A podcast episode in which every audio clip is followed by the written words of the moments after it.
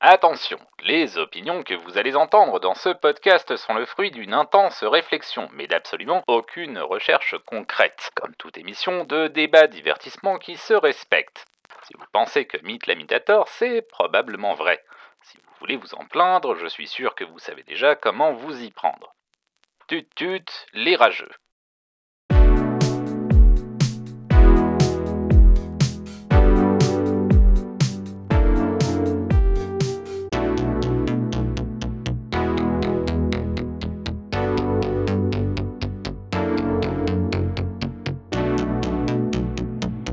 Salut tout le monde et bienvenue dans Hot Takes et Slow Burn, le podcast qui distille les cerveaux et rince les opinions. Je suis Mythe la Mythe, j'ai beaucoup de choses à dire, j'ai que ça à foutre, et pour cette émission je suis rejoint à nouveau par Pete. Salut Pete. Salut Mythe et salut tout le monde. Alors, est-ce que tu veux te représenter pour euh, les gens qui te découvriraient? Oui, alors très rapidement, moi je suis un humble joueur euh, de, de jeux de vidéo depuis euh, bientôt 43 ans. Non, euh, je n'ai pas, pas joué depuis ma naissance quand même. Mais voilà, on, on fait- on va dire que je fais partie de cette vieille garde de joueurs qui ont connu euh, plusieurs époques. Voilà. Et je, et je registre quelques petits trucs sur Twitch et sur YouTube de temps en temps. voilà. Un un petit artisan de la, de la vidéo, de la vieille vidéo à la demande. Exactement. Formidable. Et donc, euh, Pete, tu nous rejoins euh, sur cet épisode euh, que je désespérais de faire avec quelqu'un. J'étais à deux doigts de faire cet épisode tout seul. Euh, tellement, J'ai euh, senti, oui. tellement euh, je, je- je n'y croyais plus. Puisqu'il fallait que je trouve quelqu'un qui avait joué au jeu dont on va parler aujourd'hui, et je n'en trouvais pas. Et tu t'étais proposé très vaillamment, et ça t'avait, ça t'avait beaucoup découragé. J'ai mis du temps à m'y mettre, c'est vrai. Je l'ai fait par, euh, par amitié, par camaraderie. Et il a fallu que je m'y reprenne à plusieurs fois, c'est vrai. C'est, euh, très généreux ce que tu as fait pour, euh, pour le podcast français, il faut que tu le saches. Puisque nous allons parler d'un jeu sorti en 2014 sur Xbox One, PlayStation 4 et Switch. Enfin, Switch, du coup, il est sorti en 2017, hein, on va pas se mentir. Mais quel est le jeu dont nous allons parler aujourd'hui? Eh bien, il s'agit ni plus ni moins que de I Am Setsuna. Voilà, Le- I Am Setsuna est un jeu qui, qui, nous a, euh, voilà, qui nous a beaucoup euh, pris de temps et de réflexion. Il y a beaucoup de choses à dire sur ce jeu. Donc, euh, un jeu sorti, produit par la branche Tokyo RPG Factory de Square Enix. Euh, donc, Mm. euh, un studio qui porte bien son nom, puisqu'il produit euh, à la chaîne euh, des RPG, avec euh, toute la qualité que évoque euh, la notion de euh, produit à la chaîne dans une usine. Ouais, de JRPG produit à la chaîne. Voilà, c'est ça, c'est c'est un peu le problème. C'est un petit peu le problème. Donc, euh, euh, voilà. Euh, Alors, bon. Tour d'histoire de I Am Setsuna, c'est euh, un connard t'a demandé d'y jouer et t'y as joué et, euh, et tu as galéré pour le finir. Euh, mon histoire est un petit peu différente puisque moi j'avais envie d'y jouer à ce jeu. En fait, ce qui s'est passé, c'est que euh, quand j'ai eu ma Switch, il y a eu une petite période de temps où je n'avais pas de jeu dessus parce que ils n'étaient pas encore livrés. Et donc, euh, je regardais un petit peu sur l'eShop euh, en attendant euh, ici un Breath of the Wild, là un Mario Kart 8 Deluxe. et je vois ce, petit RPG qui, a l'air de ne pas payer de mine, mais de pas non plus avoir des prétentions extraordinaires. Et je me dis, bon, allez, ça va m'occuper en attendant que, les gros jeux arrivent. Et donc, je l'ai pris à cette occasion-là. euh, et j'y ai joué. Et. Qu'est-ce qui se passe quand on joue à I Am Setsuna Pete? Oh, euh, qu'est-ce qui se passe? Eh bien, euh, il y a peut-être une certaine distorsion du temps qui se produit. Euh, euh, tu veux dire le, le scénario ou qu'est-ce qu'on ressent en tant que joueur déjà? On attaque dans le, dans le gras Alors, le, le scénario, on va, on va aller très rapidement. Euh, on incarne Ando, un soldat qui, euh, qui va avoir pour mission, un soldat slash mercenaire slash on s'en fout, Mm. qui va avoir pour mission d'escorter Setsuna, euh, une jeune fille euh, qui va avoir euh, elle-même une mission, puisque son but est de se sacrifier rituellement afin d'apaiser les démons qui embêtent les gens dans le monde. Ouais, voilà, donc un scénario qui finalement est assez, assez classique, hein, voilà. Voilà, puis on va rencontrer une galerie de personnages plus ou moins attachants, plus ou moins liés à, à l'état du monde et à la mission de Setsuna et de Hando, et qui vont ensemble, bonhomme à l'an, s'entendre, réussir à traverser diverses épreuves jusqu'à jusqu'à la fin du jeu. Donc ça, c'est pour le scénario. Mhm. et donc, comment ça se joue, ce I Am Setsuna? Alors, euh, pour les, esthètes et les anciens, euh, on peut dire que ça se joue un peu comme Chrono Trigger. Hein, donc, c'est une espèce de, de action RPG. C'est un jeu qui se joue en vue euh, presque verticale, hein, voilà, où on va avoir un monde à explorer. Et de temps en temps, on, va, discuter avec des gens, on va acheter des trucs dans des magasins, et surtout, on va avoir des combats à, faire contre des, des monstres qui vont qui vont être présents dans le monde, qu'on va pouvoir éviter pour certains d'ailleurs, parce qu'il y a ce côté, euh, on se déplace vraiment en temps réel, et puis si le monstre nous voit, on s'engage dans un combat. Et certains combats ne sont pas évitables. Et on va se retrouver du coup avec euh, pas mal de classiques du JRPG, c'est-à-dire des menus d'action, on va pouvoir faire différentes actions, des attaques directes, des magies, des combinaisons, des trucs comme ça. Quoi. Ouais, effectivement, euh, Chrono Trigger est fortement convoqué puisque euh, en plus de la fameuse jauge d'ATB, donc la jauge de est-ce que mon personnage est prêt à attaquer ou pas, cher à Square Enix jusqu'à jusqu'à Final Fantasy X, on a aussi l'idée qu'il y avait dans Chrono Trigger de pouvoir euh, spatialiser ces attaques spéciales et combiner les attaques spéciales de plusieurs personnages avec euh, leur propre spatialisation pour essayer d'attaquer plusieurs ennemis à la fois. Et donc on a ce, jeu dans le jeu euh, de chercher à optimiser les combinaisons d'attaques pour être le plus efficace possible, à la fois pour se débarrasser des combats aléatoires et pour euh, ne pas se faire euh, botter le train par les boss. Donc jusque-là on est sur du JRPG tout à fait tout à fait classique, sur une formule qui a fait ses preuves, puisque les, les anciens Final Fantasy et Chrono Trigger en particulier, c'est des jeux qui, une fois qu'on accepte leur rythme, se jouent très bien. Oui, on est en terrain euh, connu, effectivement. Hein. Quand, on, quand on voit la fiche du jeu, on se dit, bon, je connais. je connais, ça va aller, euh, je maîtrise. Euh, la comparaison avec Chrono Trigger ne va pas s'arrêter là, parce qu'il se trouve que dans l'histoire, on va rencontrer un méchant très très méchant qui fait très peur avec une grosse faux. et que une fois que les véritables enjeux de la mission qui doit être menée à bien se révèlent et euh, implique euh, des histoires de boucles temporelles et de voyages dans le temps, euh, à ce moment-là, le méchant très méchant qui fait peur se révèle être un personnage jouable parce que il y a toujours cette histoire de ok, je suis très méchant, mais si le monde est détruit, je n'aurai pas de monde à dominer, alors je vais m'allier avec vous parce que nous avons, vous et moi, cet objectif commun de sauver le monde. Oui, voilà, la jauge de surprise n'était pas très élevée hein, quand il y a eu ce retournement de situation. non, vraiment pas. Au moment où ça arrive, on se dit, euh, oui, bon, voilà, c'est Magus, quoi. Euh, en plus, il y a une faux, quoi. Enfin, c'est vraiment euh, Magus avec, avec une perruque. pas, une moustache, mais... pas une fausse moustache, mais une, perruque. et donc voilà, il y a vraiment cette convocation très très forte de l'idée de Chrono Trigger et puis les idées de, de se sacrifier, les idées de de fin du monde. de, temps, euh, voilà. De, temps. Donc, joue sur le temps, même si c'est pas de la même manière, mais il y a... Ouais, on est, on est vraiment euh, dans, dans, un jeu qui cherche à nous faire penser à Chrono Trigger.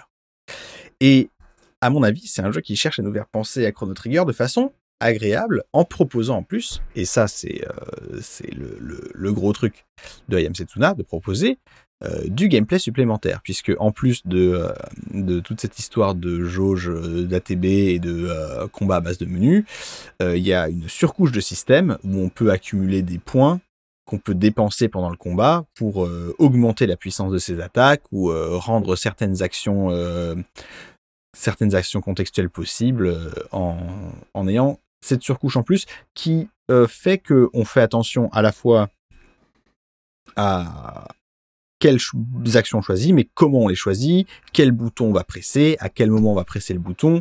Euh, il peut y avoir un petit éclair qui apparaît sur euh, sur la euh, sur l'animation et il faut appuyer sur Y à ce moment-là sur la Switch en tout cas pour pouvoir euh, provoquer l'attaque spéciale. Et donc, euh, bah voilà, on est, on a, on, peut pas juste euh, appuyer sur attaquer, attaquer, attaquer, attaquer comme une brute. Le jeu nous invite à réfléchir un peu plus à ce qu'on est en train de faire. Donc, il y a cette proposition de gameplay augmentée par rapport à Chrono Trigger, qui, pour moi, est tout à l'honneur de Ayam Setsuna. Je sais pas ce que tu en as pensé, toi, de ce système-là. Oui, c'est vrai, oui, oui. voilà, c'était le truc en plus pour éviter justement de, tomber dans un truc trop ronflant qu'on connaît trop bien. C'était, je trouvais c'était une bonne idée. C'est une bonne idée. Et quand on se prend au jeu, euh, ben, je trouve que ça fonctionne assez bien. Euh, on a, on a envie euh, d'optimiser ses ressources et, ce gameplay pour pour essayer de faire des trucs un petit peu stylés. Surtout qu'on peut, on peut vraiment customiser les effets supplémentaires qu'on va donner à nos à nos attaques euh, via l'équipement. Donc euh, il y a, y a toute cette surcouche là. Moi, je l'ai trouvé, euh, je l'ai trouvé agréable, j'ai trouvé intéressant d'explorer ce système et et ça, ça motivait à tester ensuite ces, ces nouvelles, ces nouvelles combinaisons au prochain combat, après la prochaine ville, quand on a eu des nouveaux équipements qu'on a envie d'essayer. Oui, je suis, d'accord, oui, des synergies. Euh, ce qu'on cherche finalement dans, tous ces JRPG avec du tour par tour à un moment, voilà, hmm. c'est d'avoir vraiment la, bonne combinaison, le bon flot de trucs euh, bien adaptés et, rouler sur les ennemis euh, Absolument. parce qu'on a fait les bons choix. Absolument. C'était aussi un des grands plaisirs de, de tous les Bravely Default et autres Octopath Traveler. de maîtriser le système pour devenir une force inarrêtable.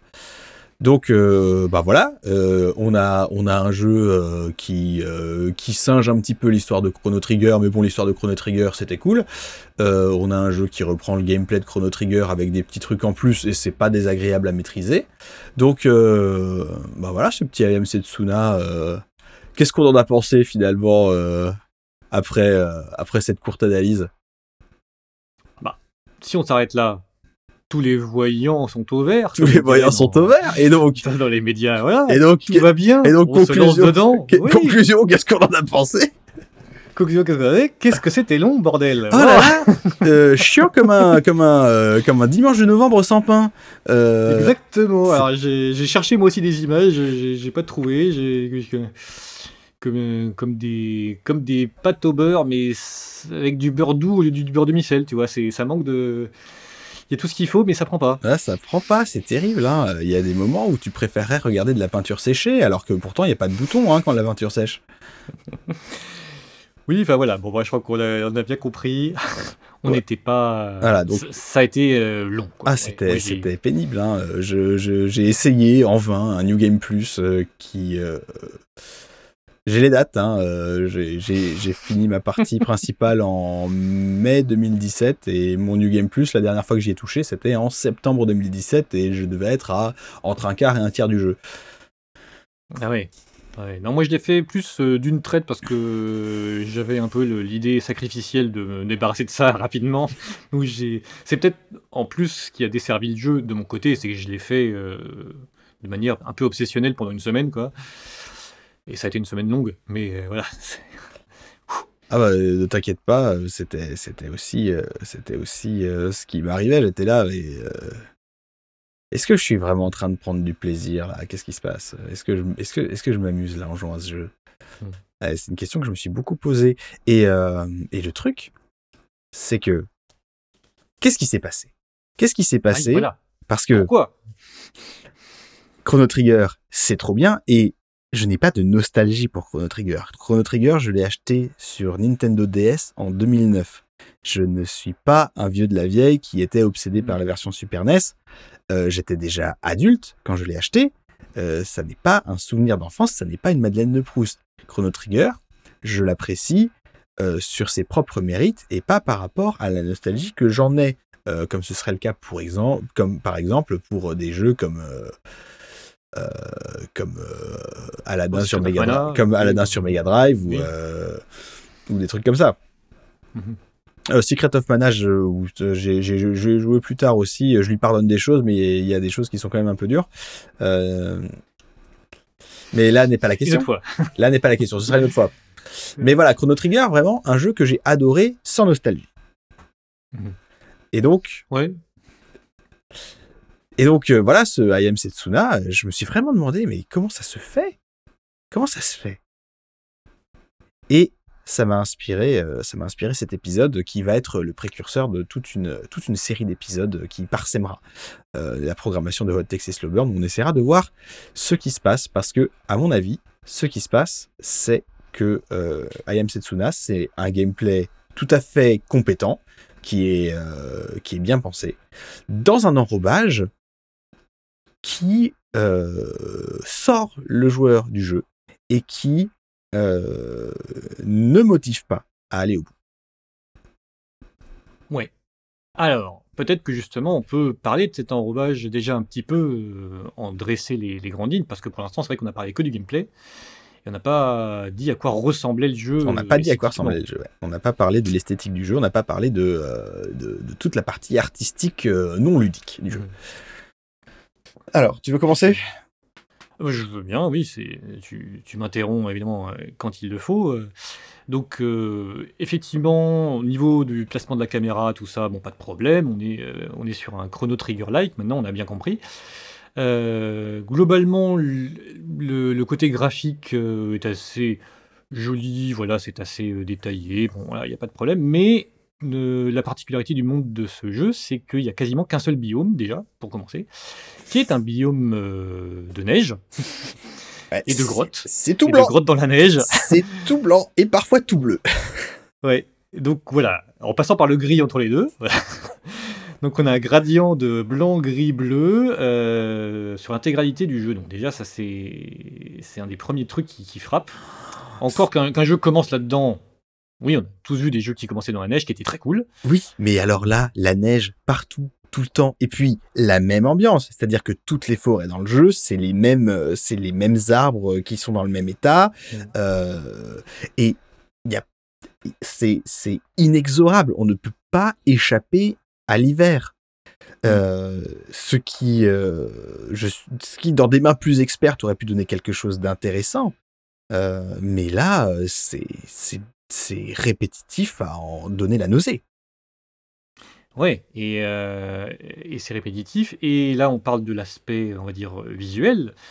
Mais je pense qu'il faut aussi qu'on parle de l'aspect sonore, musical qui est aussi, voilà, là on, fait en gros, hein, on défriche en gros toutes ces, toutes impressions, mais qui est aussi monotone finalement et assez euh, terne comme un matin d'hiver, comme un mauvais matin d'hiver, euh, puisque la bande son est exclusivement composée pour du piano, hein, pour du, des airs de piano assez mélancoliques. Alors non, pas exclusivement, on va dire euh, il y, a des, des combats et des choses un peu plus dynamiques, mais euh, un piano très mélancolique, très lent, qui un chat qui se balade sur un piano, dirait certains. On n'est pas loin du chat qui se balade sur le piano par moment. C'est des vraies mélodies, mais, euh, mais voilà, quelque chose d'assez dépouillé. Quelque chose d'assez dépouillé et aussi, j'ai trouvé assez répétitif. Ouais, parce que c'est. Il n'y a que du piano. Il n'y a pas une corde frottée, il n'y a pas un instrument avant, il n'y a pas une percussion. Tout est fait exclusivement au piano et c'est pas euh, c'est pas du jazz expérimental où euh, t'as des gens qui euh, qui vont enregistrer leur album en faisant tout avec une en faisant tout avec une avec leur saxophone mais ils s'en servent comme d'une cymbale et puis ils font des distos après et et ils essayent des trucs. Là c'est du piano composé pour du piano en mode en mode Yann Tiersen de la SNCF et c'est oui c'est horrible, quoi. C'est ça, ouais. C'est c'est un peu le piano que tu joues pour te donner un, côté romantique euh, quand tu sais pas encore vraiment jouer des vrais morceaux de classique au piano. Enfin, c'est très méchant ce que je viens de dire pour le compositeur qui, qui, a sûrement euh, fait tout ce qu'il a pu et avec ce qu'on lui a donné comme instruction. Euh, oui, mais voilà, respect à toutes les personnes qui travaillent sur les jeux vidéo. Attention, on va, on va dire du mal parce qu'on a vécu une mauvaise expérience, mais. Euh, oui, pour moi, c'est pas un problème d'exécution d'ailleurs. Je pense que c'est un problème euh, de racine. Je pense que c'est la racine de, euh, du design sonore qui, qui n'allait pas. Je pense que vouloir faire toute l'ambiance sonore d'un jeu sur un seul instrument de musique, c'est extrêmement casse-gueule et c'est très vite arrivé que ça finisse mal. Surtout que, si je puis me permettre, euh, pour du piano, c'est étonnamment pauvre en termes de dynamique euh, sonore et de, texture. Enfin, je sais pas si c'est un vrai piano ou si. Enfin, je sais pas comment c'est enregistré exactement. Ça fait très synthétique, très plat, très clinique. Alors qu'un piano, il y a quand même moyen de mettre un peu de. Ah oui, on peut faire des choses avec un, peu d'épices, quoi. Voilà. Euh, donc, euh, pour ceux qui n'ont pas entendu la BO, euh, ça doit sembler bizarre hein, ce qu'on dit, mais ouais, c'est très plat, même dans le son. Ouais, ouais. Bon, après, ça, c'est des choses que j'entends pas. tu me dis c'est du midi, je dis oui, ok, d'accord. Tu me dis ça, c'est un vrai instrument, je dis oui, ok, d'accord. Et puis après, tu me dis je t'ai menti, c'était l'inverse, et je te dis oui, ok, d'accord. mais bon, ça, c'est moi. Oui, bah pareil. Enfin, moi, je dis ça un peu. Euh, comme je dis, j'ai pas vu le détail exact de, de, la technique. Mais... mais... ce qui est sûr, c'est que, ouais, euh, à un moment, euh, à un moment, sadpiano.mp3, ça suffit, quoi. et, et on n'y échappe pas. Et, et c'est, c'est pas complètement inapproprié vu les thèmes du jeu. où il y a voilà cette, cette très jeune femme qui sait qu'elle doit mourir pour essayer de sauver le monde. Il y a vraiment des notions de mélancolie et de tristesse euh, et de, de l'inéluctabilité de la fin euh, avec un grand F euh, qui sont soulevés dans le jeu et c'est pas inintéressant sur le papier en tout cas. Et c'est tout à fait cohérent de vouloir évoquer ça dans l'atmosphère musicale mais c'est c'est passer à côté de ce qui fait la force de ces idées de composition de vouloir ne faire que ça pendant tout le jeu.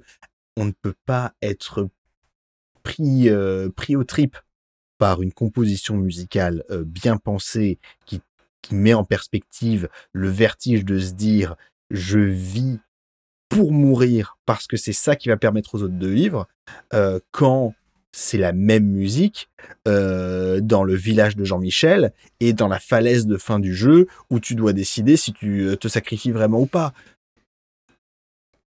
Oui, voilà, ça manque vraiment de, de contraste, de relief, de, voilà, de tout ce qui donne un petit peu d'épaisseur à tout ça. Moi, j'avais vu sur le, bon, sur le wiki, hein, voilà. osons le dire, osons le dire. osons le dire, disons les mots. Euh, que bon, déjà, c'était une forte demande de, voilà, de, la part du créateur du jeu hein, d'avoir cette ambiance et que euh, le compositeur s'est inspiré des compositions de Joe Hisaishi, désolé pour la prononciation, hein, le compositeur attitré quand même euh, de, Miyazaki. Et quand tu lis ça, tu te dis, wow, Ah, euh, je veux bien voir l'inspiration, mais euh, d'un autre côté, dans Princesse Mononoke, il n'y a pas que du piano. ah bah voilà, bah, et si, j'étais méchant, je dirais euh, il nous a fait Le vent se lève au lieu de Princesse Mononoke, mais c'est pas mon genre d'être méchant. ouais, ouais, non, mais c'est.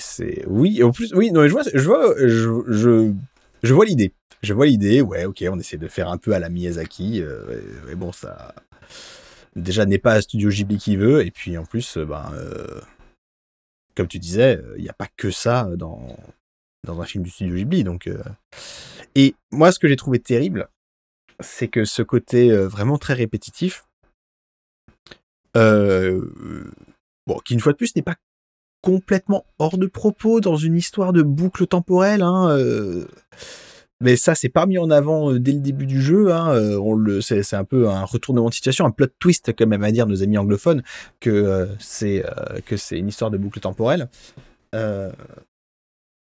mais là où je voulais en venir, de façon très claire, c'est que cet aspect répétitif et appauvri par, par son aspect répétitif se retrouve dans certains éléments du gameplay, notamment je sais que t'es pas forcément un t'es pas forcément un grand fan de JRPG, mais euh, je sais en revanche que tu aimes beaucoup les ce qu'on appelle les CRPG, hein, les, les, RPG à l'occidental, euh, euh, comme comme t'es très cher Avernum, qui moi serait plutôt mes Baldur's Gate. Oui, voilà, référence qui parlera à, 0,5 personnes, mais oui. Euh, et donc, euh, dans les RPG, un truc qui est chouette, c'est quand même d'avoir euh, de l'équipement et de varier son équipement et de se dire, oh, j'ai trouvé une nouvelle armure, qu'est-ce qu'elle va faire cette nouvelle armure?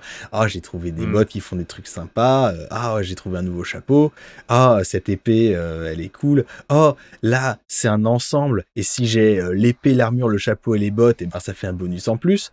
des des trucs très classiques dans des, dans des RPG aussi bien japonais qu'occidentaux. Et dans Ayam Setsuna, euh, et eh ben, euh, toute la charge de changement de statistiques dû à l'équipement est portée par euh, ton arme, puisque c'est ta seule pièce d'équipement dans le jeu. gère à la fois ton attaque et ta défense. C'est un drôle de, drôle de choix. Et oui. Et alors, pour être complètement juste, c'est un peu pareil dans Final Fantasy VII, où tu as euh, une arme, une armure et un accessoire.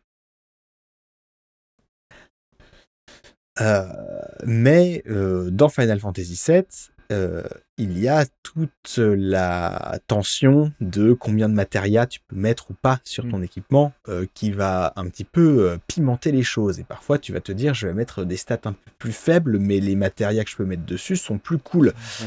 et donc, il y a quand même un tout petit peu de satisfaction et de je vais, vais pas aller jusqu'à dire de réflexion, mais au moins d'intention qui va dans euh, le, fait de s'équiper. Alors que dans I Setsuna, ben, euh, tu passes du village de Michel au village de Jean-Michel, et ben l'épée du village de Jean-Michel, est plus forte que l'épée du village de Michel, et tu n'as pas de raison de garder l'épée du village de Michel une fois que tu as l'épée du village de Jean-Michel, et donc tu la remplaces, et c'est tout. Et, euh, et c'est quand même pour moi, passer à côté d'une grande partie de ce qui fait l'intérêt de ces jeux-là, de rendre aussi trivial la gestion de l'équipement.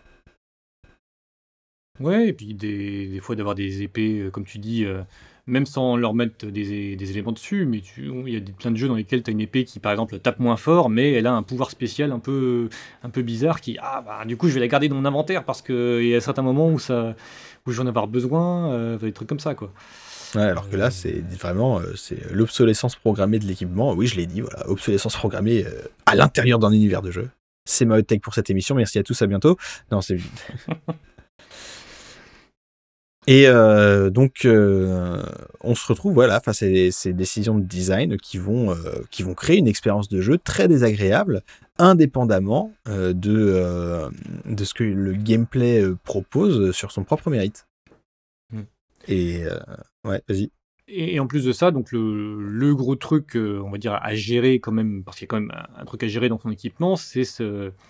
Alors, il ne faut pas que je me plante dans la prononciation, les spiri. Ah, euh, les spiritines, les spritnit, c'est le, le, mot, je l'ai lu pendant tout le jeu, j'ai jamais su si je l'avais bien prononcé. Ouais, c'est un mot un peu bizarre. Euh, voilà, en gros les matérias, euh, voilà, qu'il faut débloquer d'une certaine manière. Enfin, c'est un peu fastidieux en plus. ouais, ouais, c'est des, des cristaux qui contiennent des capacités, soit des nouvelles attaques spéciales, soit des capacités passives qu'on peut équiper sur son personnage et qui va modifier les, les sorts qu'il peut lancer ou euh, les commandes mm. spéciales auxquelles il va avoir accès. Euh, les combinaisons de groupe, tout ça. un système que j'ai trouvé inutilement fastidieux personnellement et euh, pas toujours très clair. Mm. Et si on a dû sacrifier la joie de mettre une armure, un chapeau, des bottes et une épée pour avoir ce système-là à la place, j'ai l'impression qu'on s'est fait avoir au change. Ouais, ouais, inutilement compliqué, effectivement, parce que déjà, il faut se les procurer, les machins. Euh, c'est pas des trucs que tu drops euh, directement, c'est. Euh, faut que tu échanges à certains marchands des, une certaine catégorie de matériaux.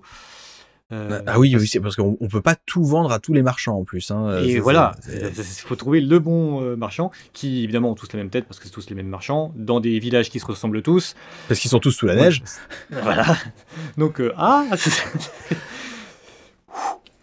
Et, ouais, surtout que c'est des choses qui, euh, une fois, une fois que ça marche, ça rend le, ça, améliore le gameplay, mais du coup, ça met vraiment des, des bâtons dans les roues des joueurs, des joueuses qui ont envie de, de profiter du gameplay et qui sont face sans arrêt à ces, euh, j'ai envie de dire de la paperasse quoi, de la bureaucratie. C'est la maison qui rend fou dans les 12 travaux d'Astérix. Mm. Et euh, le cas de euh, Ayam Setsuna euh, par rapport à Chrono Trigger, pour moi, il est assez clair parce que Chrono Trigger, il y a cette direction artistique par Akira Toriyama qui est complètement folle, des environnements qui arrêtent pas de changer, avec euh, on passe on passe d'un de techno Bah, médiéval futur, fantasy voilà, dans le futur, la préhistoire, mais il y a un château dans la préhistoire avec des dinosaures dedans qui Mhm. Et il faut s'enfuir et qui est dans le volcan et puis après euh, il y a euh, il y a l'antiquité sauf que l'antiquité en fait c'était encore plus futuriste que le futur avec des cités dans les nuages et et tout ça c'est trop bien. Et ça crée de la variété Euh, les musiques sont beaucoup plus entraînantes beaucoup plus variées et et il y a une une identité musicale dans Chrono Trigger où c'est pas juste Yann Tiersen à la gare.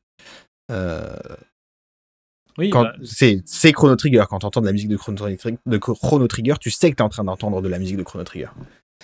Oui, bah on revient un peu à ce qu'on disait tout à l'heure sur euh, quand il se quand il se comparait, pas quand il se comparait, quand il disait qu'il s'inspirait de Joe Hisaishi, que je disais, ben dans Princess Mononoke, t'as pas que du piano, t'as aussi des, des airs épiques et des choses comme ça. Ben, dans Chrono Trigger, typiquement, t'as des musiques hyper euh, soft, hyper euh, douces, des musiques féeriques, puis t'as des gros thèmes bien euh, bien badass, qui bien épiques, qui, qui, qui t'emportent et tout. T'as Bah oui, même t'as- la, t'as ce- ces la saveurs différentes. Quoi. bah oui, la musique de base des combats dans Chrono Trigger, c'est la teuf. T'as envie de laisser tourner le combat pour avoir, euh, pour avoir le plaisir d'écouter la musique en entier. Mhm.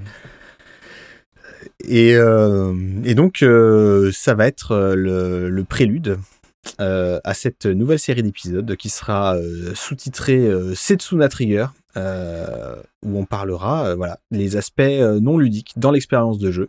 Je voulais ouvrir avec avec avec ce I Am Setsuna dont on dira comme hot take que finalement Chrono Trigger quand quand quand les graphismes c'est un monochrome de Whiteman et la musique c'est Yann Tiersen à la SNCF et ben c'est moins bien Curieusement. curieusement. Euh, et puis, euh, on explorera euh, différentes configurations de comment interagissent les aspects non ludiques avec les aspects ludiques dans différentes expériences de jeu. Euh, J'ai plein d'exemples en tête et on pourra, on pourra explorer ça tous ensemble avec différents invités. Et puis, vous pourrez me dire ce que vous en pensez dans les commentaires, évidemment. Je sais qu'ils sont très nombreux à chaque fois. Euh, donc, euh, je pense qu'on va s'arrêter là, à moins que tu aies encore euh, un truc Ouais, alors- terrible à dire. Bah, terrible, non, mais euh, alors je vais pas faire, faire trop long et je vais pas pré-shot des trucs que tu vas faire dans des émissions futures. Euh, mais euh, je pense qu'on peut, on peut dire aussi que quand on parle spécifiquement de Chrono Trigger euh, comme référence à Yam Setsuna, donc c'est aussi une histoire de mise en scène. C'est-à-dire qu'il n'y a pas que de, dans ces aspects non ludiques, je pense que tu parleras dans tes prochains épisodes de la mise en scène, Oui. au-delà du simple fait de changer de biome, changer de musique. Euh, Dans Chrono Trigger, il y a quand même des, des espèces de cutscenes ou des scènes un peu alternatives où tu te retrouves euh, euh, enfin, des combats de boss qui sont mis en scène de manière un petit peu différente, euh, sur le pont-levis, euh, le T-Rex ou je sais pas quoi. Enfin, t'as des. Oui, c'est vrai. Alors que. et t'as la course de pod, enfin, pas de pod, mais de. De motos qui volent. De motos du futur. Motos du futur qui volent.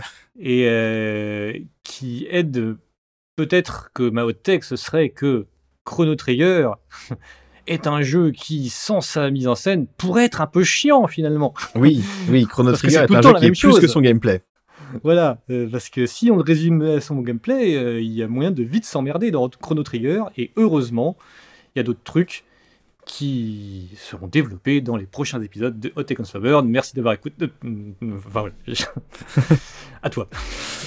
Eh ben, écoute, merci beaucoup Pete euh, d'avoir accepté mon invitation. Euh, je vous rappelle que Hot Text et Slow Burn est un podcast studio carton C. N'hésitez pas à aller écouter Pragmastic, le podcast qui vous parle d'expérience de jeu, où vous pourrez retrouver Pete qui parle de Dark Souls, par exemple.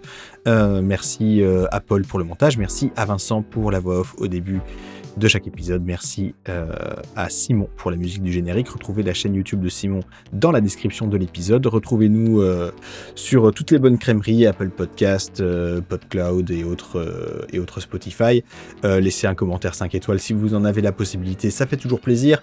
On a un Discord. Allez nous voir sur Discord. Vous pouvez retrouver sur le site pragmatic.fr et pragmatic.fr slash le lien vers le Discord. Retrouvez-nous, on est sympa. Vous pouvez m'envoyer vos messages d'encouragement ou d'insultes ou d'indignation à hottakes.slowburn.gmail.com et puis on se retrouve on se retrouve toutes les deux semaines. Pete, on te retrouve sur YouTube et sur Twitch? Oui, de manière très très aléatoire. Voilà. euh, voilà. Sur Pit, cherchez Pitmule et puis vous trouverez peut-être. et, et n'hésitez pas à y jeter un œil et une oreille. Il y a de très belles choses et sur des sujets aussi variés que surprenants. Oui, on parle aussi de bande dessinée parfois. Eh oui, c'est ça qui est beau. merci beaucoup. Eh ben, merci à toi, c'était, c'était formidable. Euh, donc euh, un épisode un petit peu, un, un petit peu moins euh, scandaleux, mais euh, là, euh, on commence à parler de choses sérieuses, les amis. Et on se retrouve dans deux semaines, et d'ici là, je suis toujours Mitlamite, et continuez d'ouvrir votre esprit en jouant à des jeux vidéo. Allez, salut tout le monde Salut